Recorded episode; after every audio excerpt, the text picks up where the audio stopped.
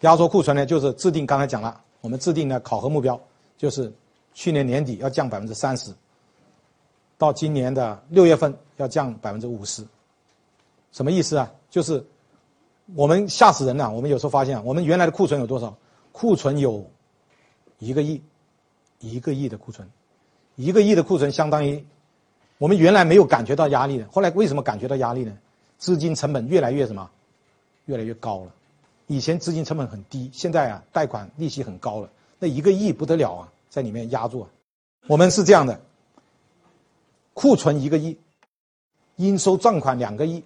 天哪，三个亿压在里面了，你说你说怎么弄？你说这个企业，我们企业是这样的，我们买铜的时候，那个铜到了我们厂门口，就打电话叫我们转账，然后他打电话问到账了没有，到账了，他车子就开进来卸铜，没到账他又转身又回去了，他这样子给铜给我们的，真是现款现货啊，真的是绝对的现款现货了，铜拉到我们门口了，打打钱过去，是开进来卸货，钱不到。看你没钱了，今天没钱了，退回去了，回家，啊，这个是真正的现款现货。我们的客户呢，赊两个月、三个月，所以我们工厂做起来累不累？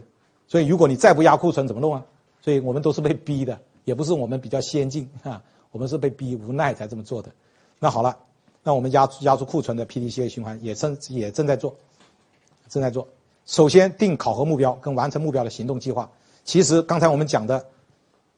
合并这些型号也是降低库存的一个行动计划之一，啊，当然还有就是减少不良率，减少错。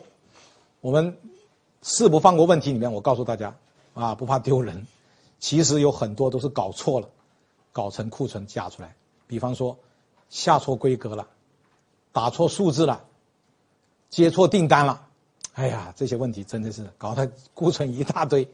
所以四不放过问题做了以后。那些问题就会减少。如果没有四不放过问题这么做下去啊，可能那些还会越积越多。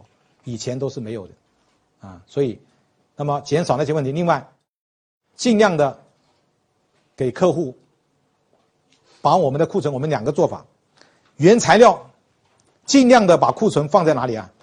放在客户那里，就是尽量不要来，因为一来就进我们的库存了，用多少来多少。成品呢，想办法推到。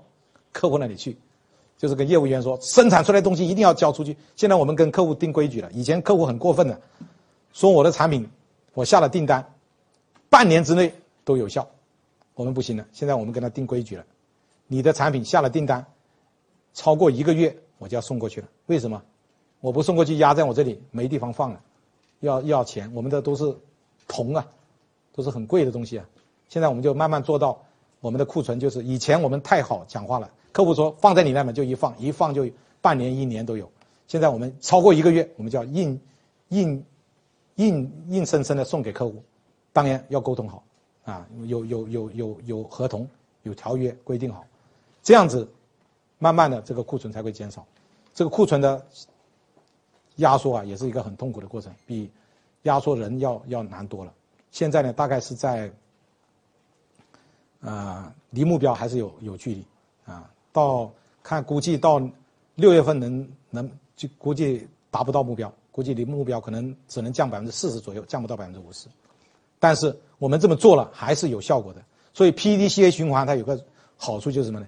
它虽然比方说我们目标定在百分之五十，它降不到百分之五十，降百分之四十、百分之三十，也是很好的事情，啊，但是它一定能够降。你只要做了，它一定也能降。